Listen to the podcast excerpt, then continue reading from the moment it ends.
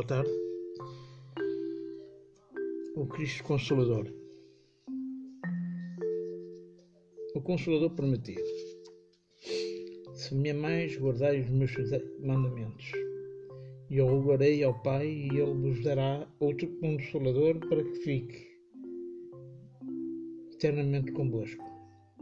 O Espírito da Verdade, a quem o mundo não pode receber, porque não o vê nem o conhece, mas vós o conhecereis, porque ele ficará convosco e estará em vós.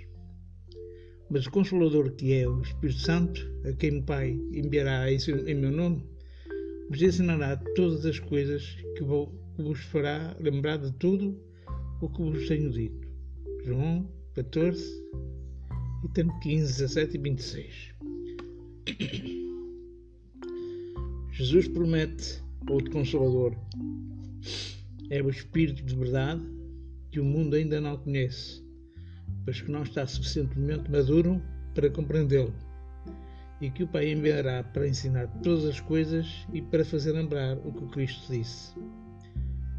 Se, pois, o Espírito da verdade deve vir mais tarde, ensinar todas as coisas, é que o Cristo não pode dizer tudo. Se ele vem fazer lembrar o que Cristo disse é que o seu ânimo, ensino foi esquecido ou mal compreendido. O Espiritismo vem, no tempo assinalado, cumprir a promessa do Cristo. O Espírito da Verdade preside ao seu estabelecimento. Ele chama os homens à observância da lei, ensina todas as coisas, fazendo compreender o que Cristo só disse em parábolas. O Cristo disse que ouçam os que têm ouvidos para ouvir o Espiritismo bem abrir os olhos e os ouvidos para ouvir. Porque ele fala sem figuras e alegorias.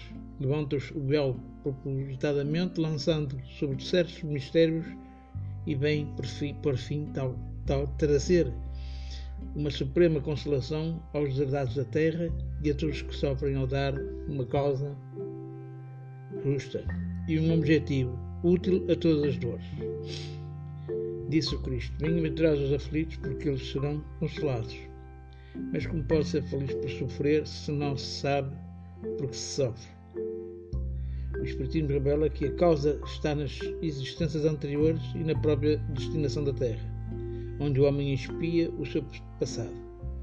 Revela também o objetivo, mostrando que os, os sofrimentos são como crises salutares que levam à cura são uma purificação que assegura a felicidade das existências futuras. O homem compreende que mereceu sofrer e acha justo o sofrimento. Sabe que esse sofrimento auxilia o adiantamento e o, aceita sem queixas, como trabalhador. Aceita o serviço que lhe assegura o salário. O Espiritismo lhe dá uma fé inabalável no futuro e uma dúvida pungente não tem mais lugar na sua alma fazendo ver as coisas do mais alto.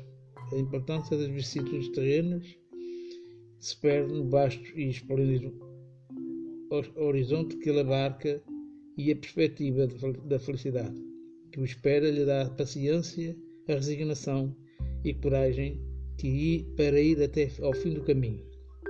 Assim realiza o Espiritismo o que Jesus disse do Consolador prometido conhecimento das coisas que faz o homem saber de onde vem, para onde vai e por que está na terra.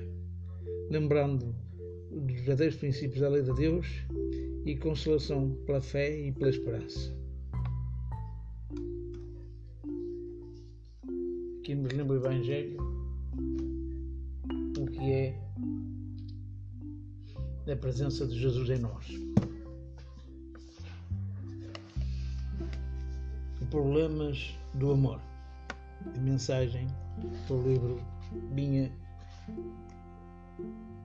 Ponto Viva. O vosso amor cresça cada vez mais no pleno conhecimento e em todo discernimento.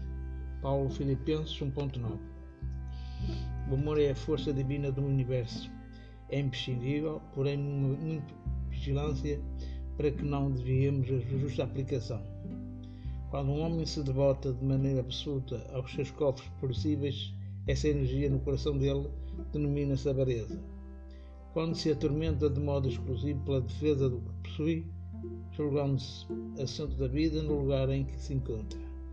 Essa mesma força converte-se nele em egoísmo, quando vê motivos para louvar o que representa, o que sente e o que faz, como manifesto de respeito pelos valores alheios e sentimento que predomina em sua órbita, chama-se inveja.